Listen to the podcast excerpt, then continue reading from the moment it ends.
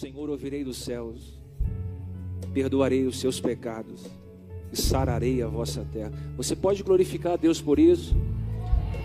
Se você ama a sua nação, você pode glorificar a Deus por isso? Amém. Amém. Glória a Deus. Graça e paz. Graça e paz. Vocês estão aí, graça e paz? Cumprimenta quem está ao seu lado aí. Domingo corrido, gente. A gente correu para votar, você correu para votar de um lado para o outro. Todo mundo já votou? Amém. Agora vamos falar de coisas espirituais. Pega a sua Bíblia, abra comigo em 1 Timóteo capítulo 6, versículo 11.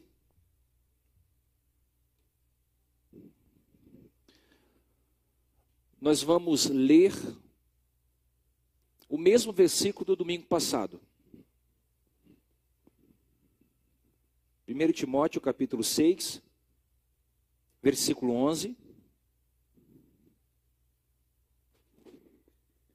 Quando eu subir, você sobe junto, tá? Não deixa muito morto, não, senão o pessoal dorme. 1 Timóteo 6, versículo 11. Domingo passado eu falei sobre fuja dessas coisas. Alguém se lembra? O que, que a gente tem que fugir? O homem de Deus tem que fugir. Conversas tolas. O que são conversas tolas? Conversas desnecessárias, saberes desnecessários, assuntos inúteis. A gente tem que se evadir de conversas que não acrescentem nada. Diz também que o homem de Deus, ele tem que fugir dos prazeres da mocidade, que envolve auto-reconhecimento, e diz também sobre os prazeres sexuais. Se você quer ser usado por Deus, você tem que fugir de qualquer geografia que te leve a pecar. E falei também sobre fuja de lucros desonestos, lembra? Quer ser um homem de Deus, uma mulher de Deus? Tudo que for desonesto, foge. Hoje eu quero falar sobre busque essas coisas. Assim como eu falei foge, hoje eu quero falar sobre busque. Vamos ler no texto?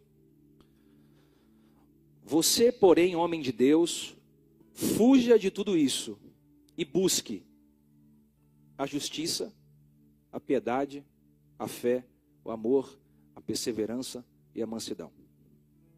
Amém? Pode se assentar? Dá só mais um dedinho de ganho aqui, Mário. Só mais um pouquinho.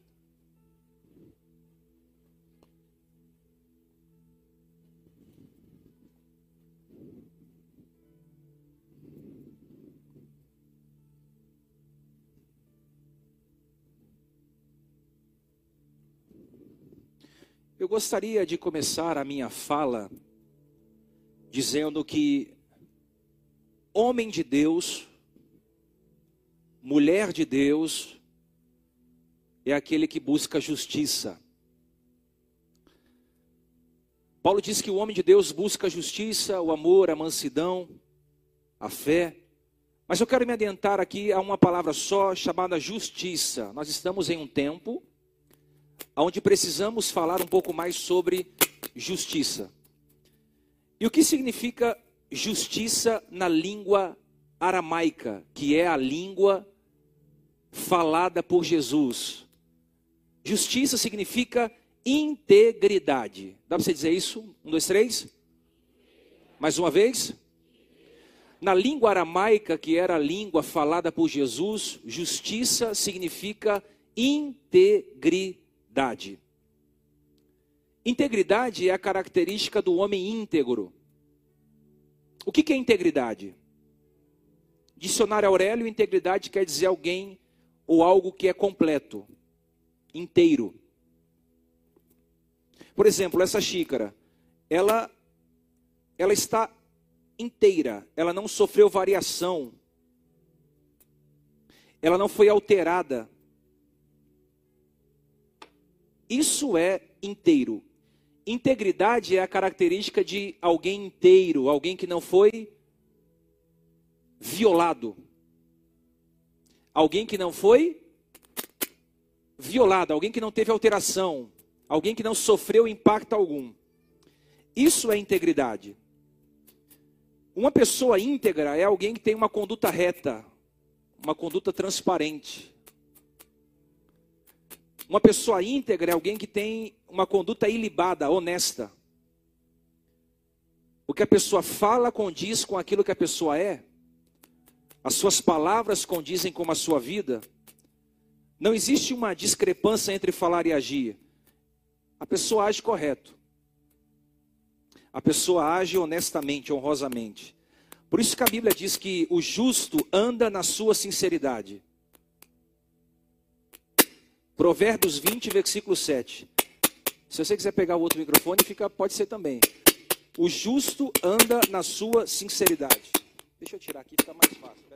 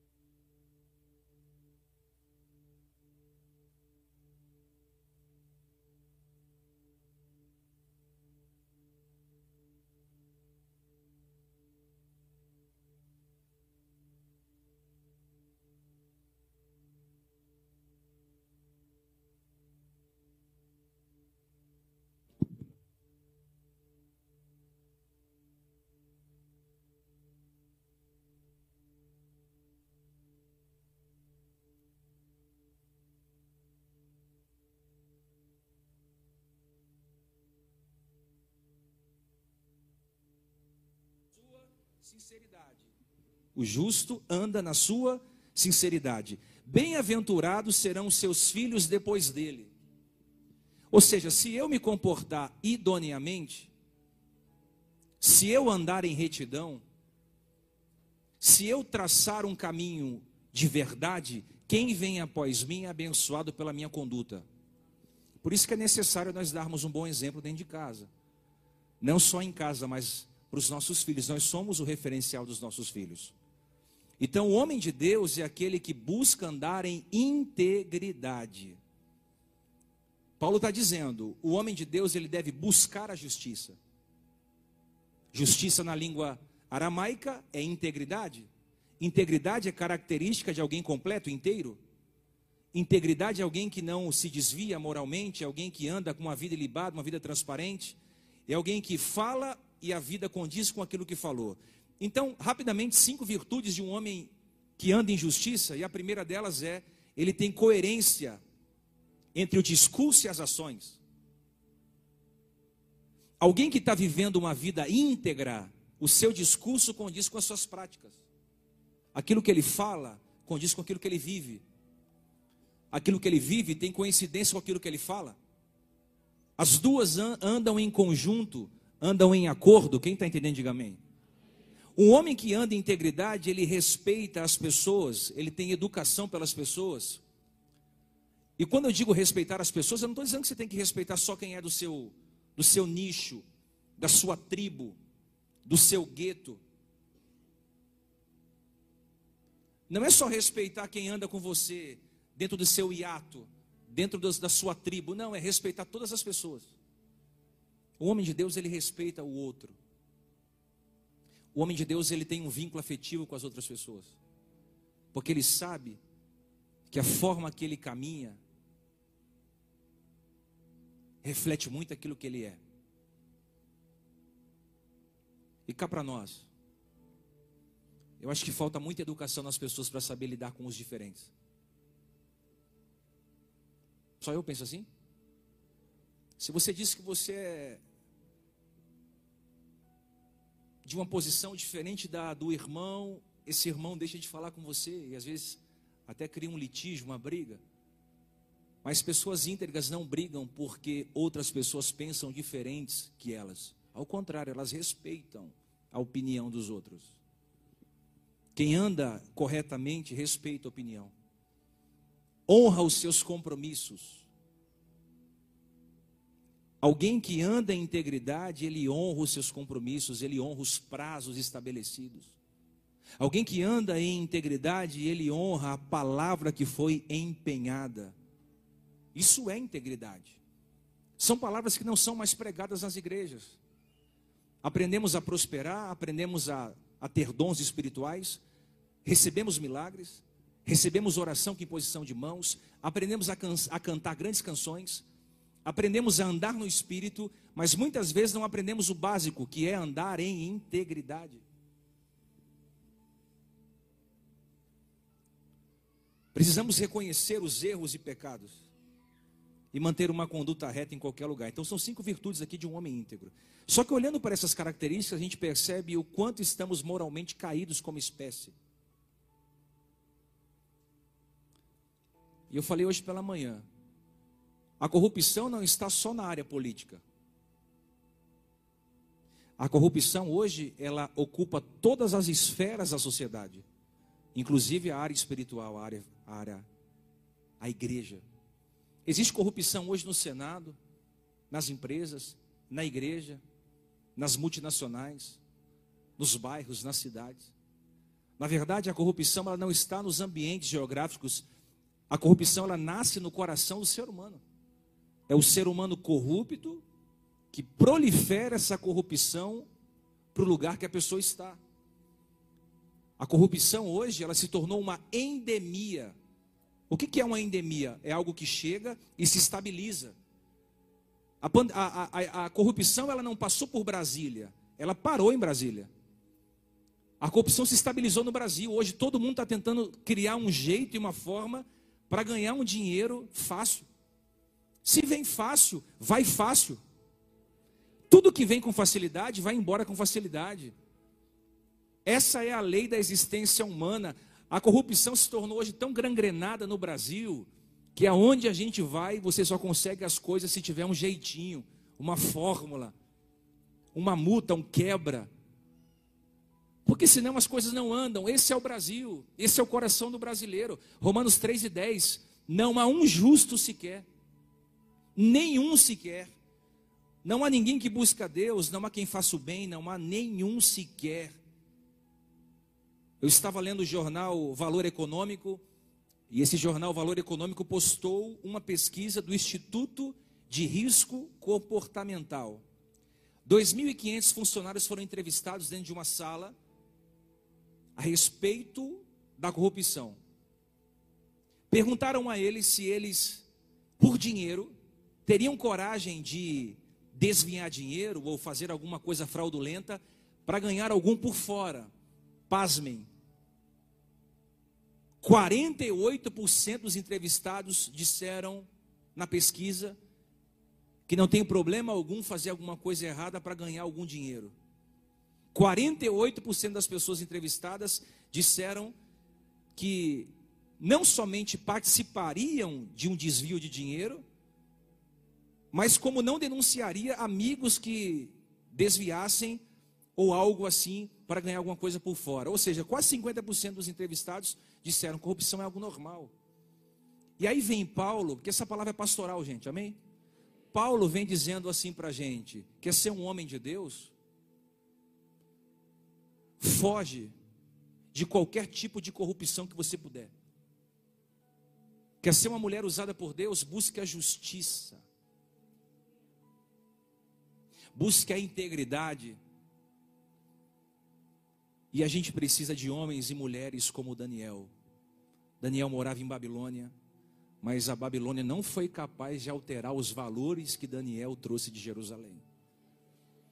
Precisamos de homens e mulheres igual a Sadraque, Mesaque e Abidinego, que não se prostraram diante da estátua colossal erguida na província de Dura, para não se dobrar a outros deuses e para não negociar a sua fé eles foram lançados dentro de uma fornalha de fogo ardente, mas não negociaram os seus ideais, a sua fé e o seu Deus. Precisamos de homens como João Batista, que perdeu a sua cabeça, mas não perdeu a integridade que ele carregava consigo. Hoje, se a gente fala sobre família, a gente é chamado de retrógrado. Se você levanta a bandeira da família, você, você é chamado de alienado social. Por exemplo, hoje, direitos como valores como Deus, como pátria, como pró-vida, como liberdade, na nossa nação hoje, é ser chamado de retrógrado. Mas existem valores que nós não podemos negociar como servos de Deus. Quem entende?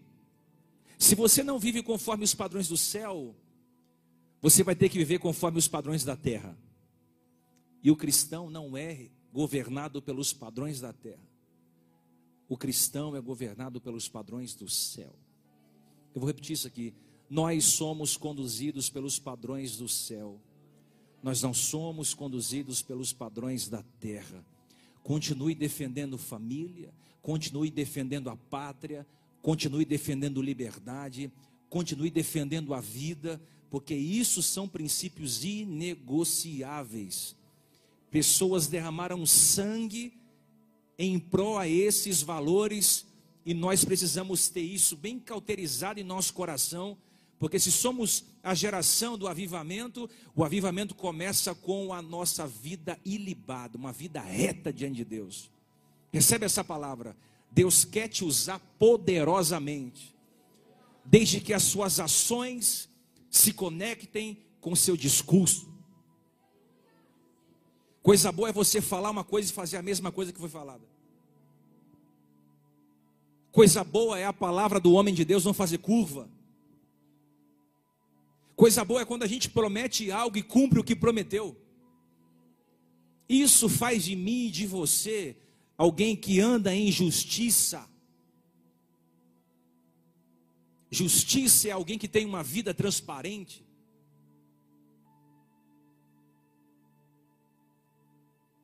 Sem medo de errar. Está extinto os homens de justiça no Brasil. Só entre nós. Quantas pessoas honestas você conhece? Você tem cinco dedos na mão direita. Você consegue rapidamente dizer assim, ó, eu conheço cinco pessoas honestas que faz parte do meu ciclo íntimo. Como por exemplo, alguém que compra e paga o que comprou. Alguém que paga suas contas em dia. Alguém que toma emprestado e devolve. Alguém que você confia um cheque em branco na mão desse alguém e esse alguém tem tanta vida moral que você sabe que não vai te trazer nenhum problema. Quantas pessoas você pode dizer assim, eu conheço? Pouquíssimas pessoas hoje são honestas. Falta integridade em nosso meio. Quantos amigos transparentes você tem? Amigos de verdade sem cera, sem encenação, sem artes cênicas, sem teatro. Amigos de verdade Quantos amigos de verdade você tem? Quantas pessoas você conhece que pagam suas dívidas em dia? As pessoas não cumprem a sua palavra mais. As pessoas não sustentam sentadas o que elas prometem em pé. Tem gente, irmão, que se tornou mestre em mudar de igreja de dois em dois anos. Ele muda de igreja de dois em dois anos. Por quê? Porque ele entra na igreja, ele conhece os irmãos da igreja, e ele começa a se envolver com os irmãos da igreja, aí ele pede um dinheiro para um, ele pede é, um emprego para outro, ele pede uma situação para outro, ele cria uma situação ali, depois ele não consegue cumprir com a palavra que ele deu, e aí ele sai deixando um rastro, um legado péssimo. Tem gente que saiu da igreja aqui devendo a cantina. Diz para irmão, misericórdia. Não dá. Eu comprei, eu paguei. Você aprendeu isso na escola. Você aprendeu isso com a sua mãe e seu pai.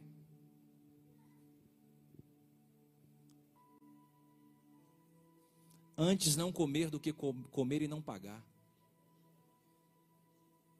Antes não pedir emprestado do que pedir não devolver. Estou errado? Minhas ovelhas estão errado? Isso é integridade. Antes não ir do que ir e não poder cumprir com o meu compromisso. Paulo vem aconselhar Timóteo. Se você quer ser um homem de Deus, Busca justiça. Integridade é algo inegociável.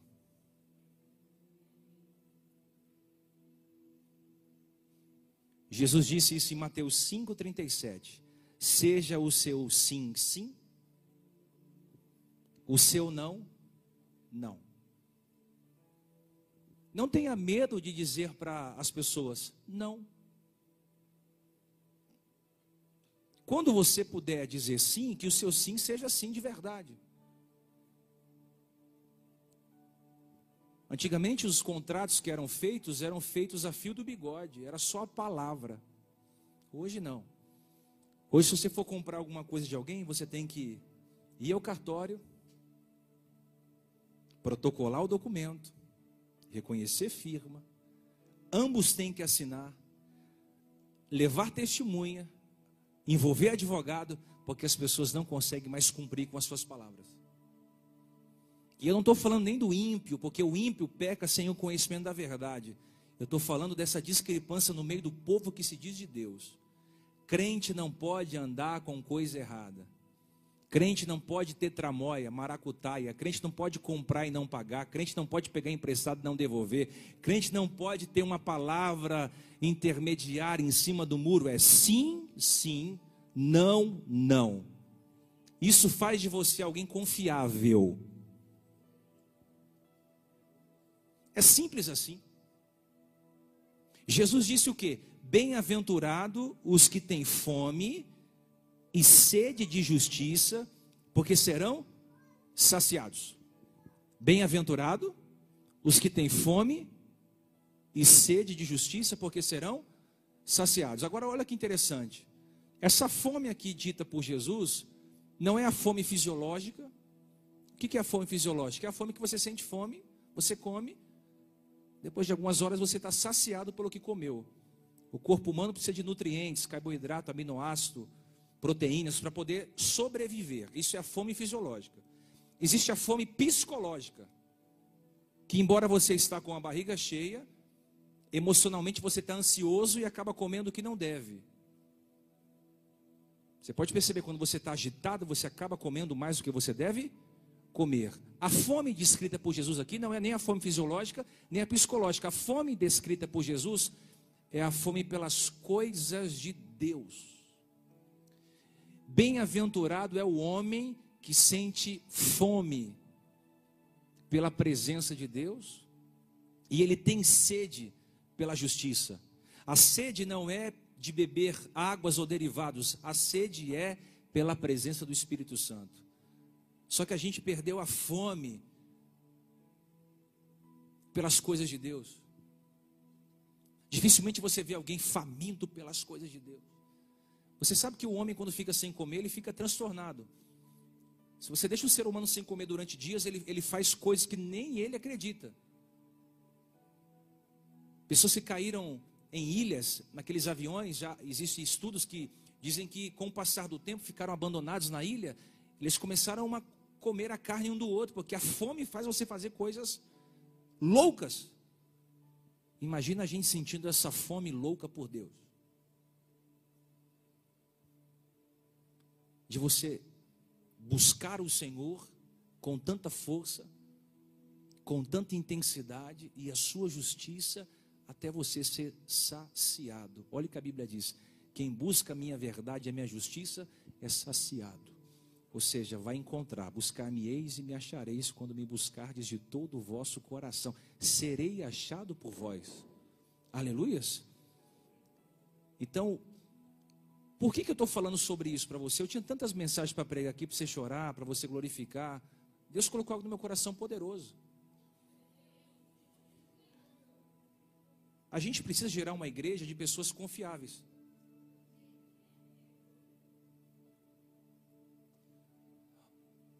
Precisamos voltar a ser pessoas idôneas, das quais o seu patrão se orgulha de ter um funcionário como você, o seu pastor se orgulha de ter uma ovelha como você.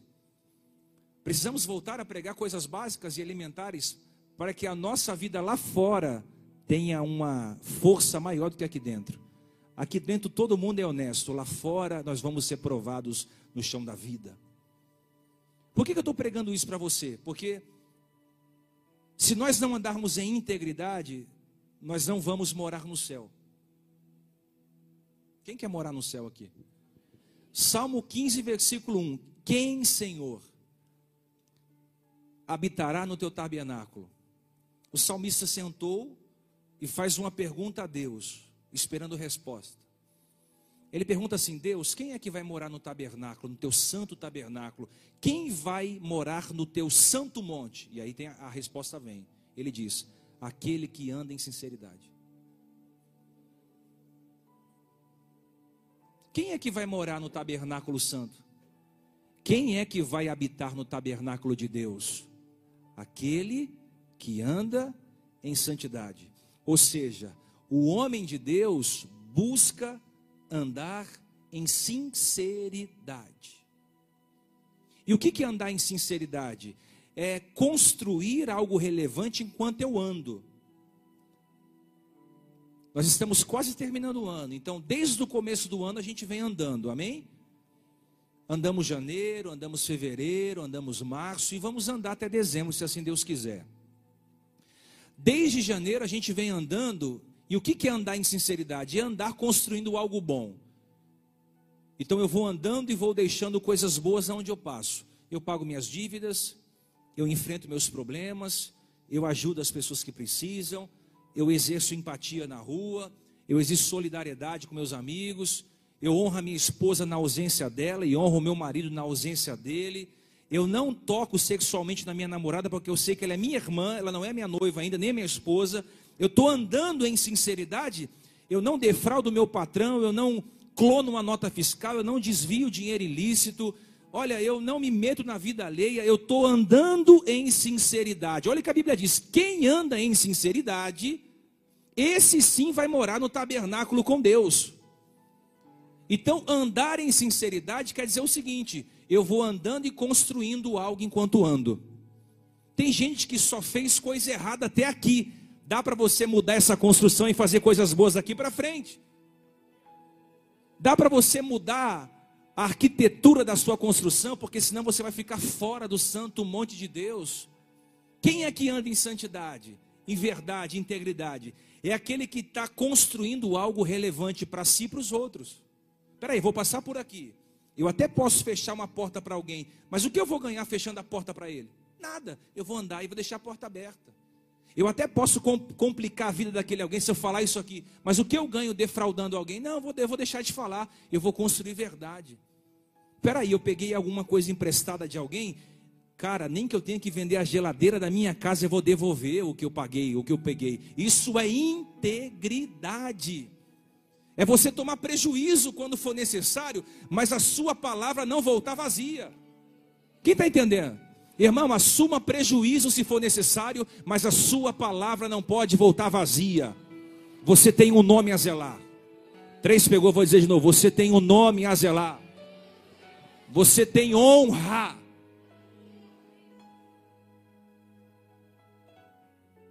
honra. Salmo primeiro, o que, que o Salmo primeiro diz? Bem-aventurado o homem que não anda segundo o que? O conselho dos ímpios. O que, que é ouvir os, o conselho dos ímpios?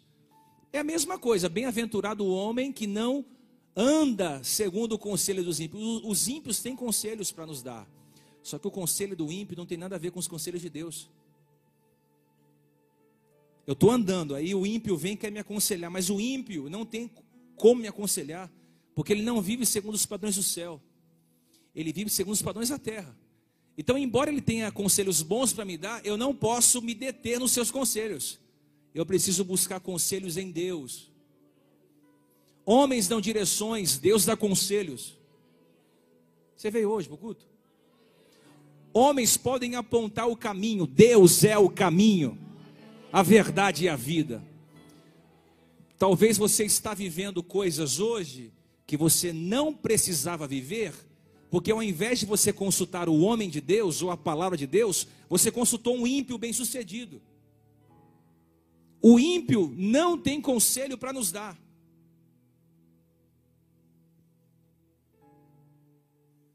A Bíblia diz que nós não devemos seguir o conselho dos ímpios. E diz mais: nem imitar a conduta dos pecadores. O pecador tem uma conduta. Nós não podemos imitar essa conduta. Ele diz: Bem-aventurado é, feliz aquele que não segue o conselho dos ímpios, não imita a conduta dos pecadores, nem se assenta na roda dos escarnecedores. Ou seja, a pessoa começa a ouvir um conselho, depois ela caminha com os pecadores, depois ela senta para comungar com os pecadores. Existem dois caminhos: o caminho da justiça e o caminho dos pecadores. Aqui tudo é mais fácil, viu, gente? O dinheiro vem mais fácil aqui, network está aqui, oportunidade está aqui, só que esse caminho aqui não é longo, ele é curto. Aqui é tudo mais difícil, o caminho da justiça. Poucos amigos, pouca influência, pouca relevância, demora mais, dá mais trabalho, mais gente tentando te prejudicar, mais gente tentando te passar perna, solidão, problema. Mas esse caminho aqui, o que você espera está lá no final. Fica aqui nesse caminho aqui, ó. Fica nesse caminho aqui. Por mais que está demorando mais para você encontrar alguém para se relacionar, demorando mais para você dar aquele boom que você quer dar, fica aqui, ó. Vão te chamar de bobo. Tem amigos que começou com você que estão na frente. Estar na frente não é sinal de relevância. Estar na frente não é sinal de sucesso. Feliz não é quem chega primeiro, é quem chega.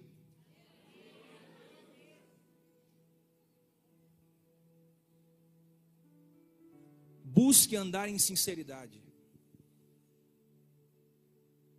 Busque andar em sinceridade. Primeira coisa, quer morar no céu? Palavra pastoral. Ande em sinceridade. É um caminho solitário, mas vale a pena. Segunda coisa, para a gente partir para o final. Quer morar no tabernáculo, quer habitar o tabernáculo, quer ter comunhão com Deus, quer morar no céu? Pratica a justiça. O salmista diz: aquele que anda em sinceridade pratica a justiça. Praticar a justiça é uma prática. E justiça não é favorecer quem você ama. A mesma justiça que você aplica com o estranho, você tem que aplicar com quem você conhece. Porque tem gente que diz assim: não, mas é família, é amigo, é irmão, tadinho, né? Não, vamos relevar. Justiça se aplica com quem você conhece e quem você não conhece, é a mesma intensidade. Eu já vi muita gente dizendo: não, fulano é conhecido, então vamos, vamos deixar passar isso aqui, vamos deixar passar isso aqui. Mas aí, quando é para exercer justiça sobre o outro, é um leão. Exercer justiça é sobre qualquer pessoa. Você amando essa pessoa ou você não amando essa pessoa. A balança de Deus, ela não é enganosa, ela é igual.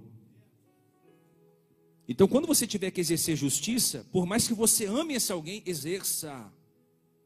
Faz parte do homem de Deus. Faz parte da mulher de Deus. Mas é família, mas a justiça tem que ser aplicada. Mas é amigo, mas a justiça tem que ser aplicada. Faz parte. E terceiro e último, se você quer morar no tabernáculo de Deus, você precisa buscar falar a verdade. Eu preguei domingo passado. Fuja de conversas tolas. Fuja das paixões da mocidade. Fuja de qualquer lucro desonesto. Hoje eu venho pregar para você. Busque andar em sinceridade. Busque a justiça. E busque falar a verdade. E o que é falar a verdade? Falar a verdade é revelar sua paternidade. Olha o que a Bíblia diz em João 8,44: Vós tendes por pai ao diabo, e quereis satisfazer os desejos do vosso pai. Ele foi homicida desde o princípio, e não se firmou na verdade. O diabo nunca se firmou na verdade, nem vai se firmar. Porque não há verdade nele. Quando ele profere mentira, ele fala do que ele é próprio, porque é mentiroso e pai da mentira. Quando mentimos, a nossa paternidade é trocada. Deixamos de ser filho de Deus naquele momento e se tornamos filho do diabo, porque a Bíblia diz que quem mente é filho. Dá para você dizer isso para alguém? Quem mente é filho do diabo. Evite mentiras. Evite mentiras. Fale a verdade para a esposa. Fale a verdade para os seus filhos. Fale a verdade para os seus amigos. Fale a verdade para quem você gosta, para quem você. Expresse a sua opinião. Falar a verdade faz você ser íntegro. Falar a verdade faz você ser idôneo, faz de você um homem transparente, faz de você um homem sincero, uma mulher sincera, sincera, sem máscara. A verdade é bem-vinda em qualquer lugar, em qualquer estação, em qualquer empresa, igreja, casa, família, relacionamento. Quem diz a verdade não merece castigo.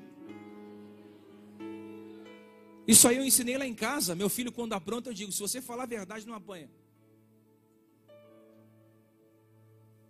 Tem algum pai assim? Ó, se falar a verdade, papai evita a chinela.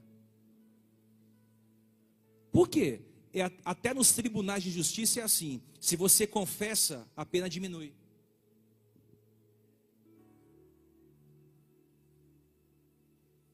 A coisa mais extraordinária que tem para alguém é dizer assim: ó, eu errei. Do outro lado, parece que no coração de quem está ouvindo isso gera uma compaixão. É ou não é, gente?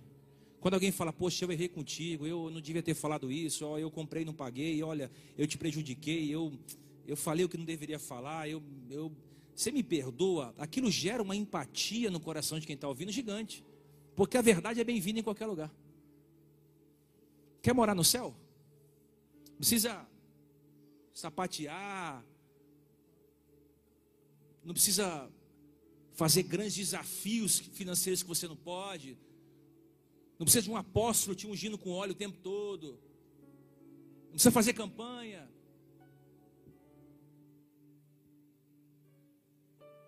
É simples, mas é tão simples que é óbvio. Para resumir, não prejudica ninguém.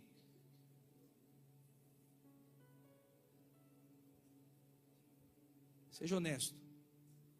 O que é meu é meu. Ponto. O que é seu é seu. Não, mas se a gente clonar o cartão aqui, a gente ganha um pouquinho a mais. Não, não é comigo isso. Ó, se a gente fizer uma maracutaiazinha aqui, é mil, ser mil para mim. Não, não trabalha assim. Ó, só entre nós, se a gente fizer isso aqui, a gente... não, eu não trabalho assim. Ninguém vai saber, com certeza ninguém vai saber, só Deus vai ver. Os olhos do Senhor estão sobre toda a terra. Você ganha aqui, perde ali. E o que é falar a verdade? É falar a verdade. Pronto. E aí, se eu fizer tudo isso aqui, vai entrar no tabernáculo. Isso é ser um homem de Deus. que a gente pensa que o homem de Deus é aquele que chega com um terno bem alinhado, com uma boa oratória, uma boa teologia.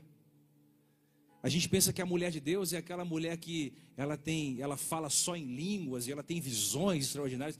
A gente pensa que ser mulher de Deus, ser homem de Deus é isso. E não necessariamente só é isso. Eu conheço muita gente que fala em línguas, tem dom de visões, é um ótimo orador da palavra, mas não tem caráter. Olha os escândalos no meio evangélico. O que, que adianta você falar bonito, ter uma boa teologia, você ter uma grande estrutura de uma igreja, mas você não ter uma conduta ilibada? Não adianta. Antes você ter pouco, mas dormir em paz, com a sensação de que você não prejudicou ninguém, com a sensação de que a polícia não vai bater na sua casa para pedir conta do, dos bens ilícitos que você tem. Ai, irmão, isso é prosperidade. Isso é prosperidade. Efésios 4, 25 diz: Deixai a mentira, falei a verdade, cada um ao outro, porque somos membros do, do corpo de Cristo. Termina aqui.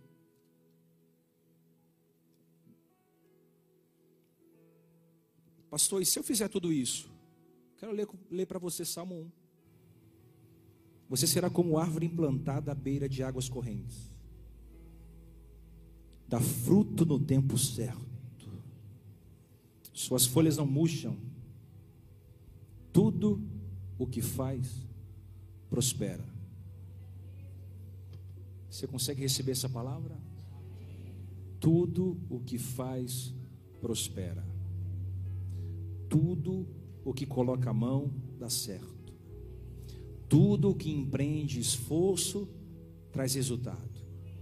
Você pode estar nesse caminho aqui, tudo mais difícil, tudo mais demorado, tudo mais lento, o dinheiro está curto, mas o texto diz: se você estiver no lugar certo, plantado, junto à corrente das águas, tudo que você fizer prosperará.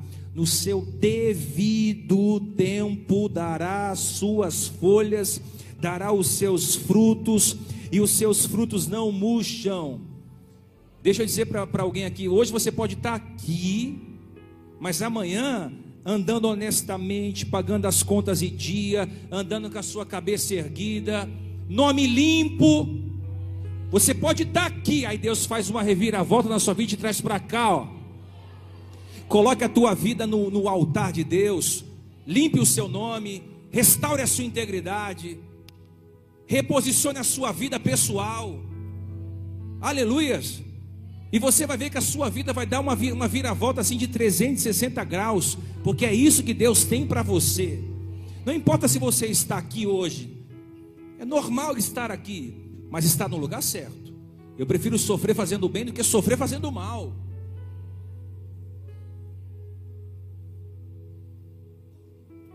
O texto continua dizendo: tudo o que ele faz prospera.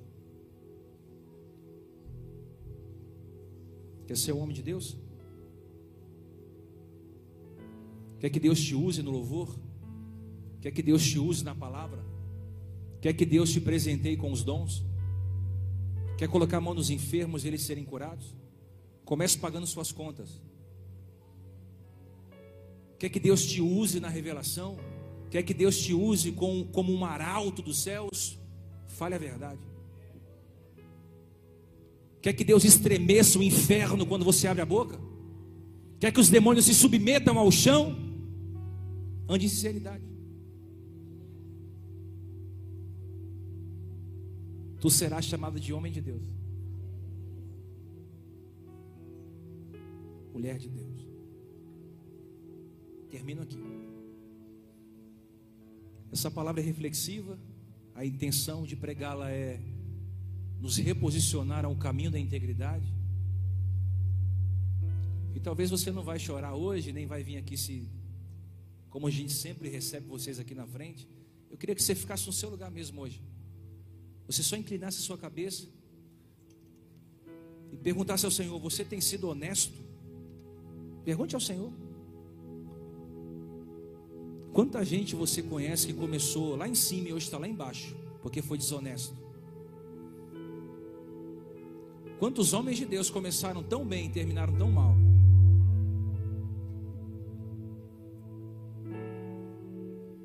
Eu quero que você reflita, pense comigo.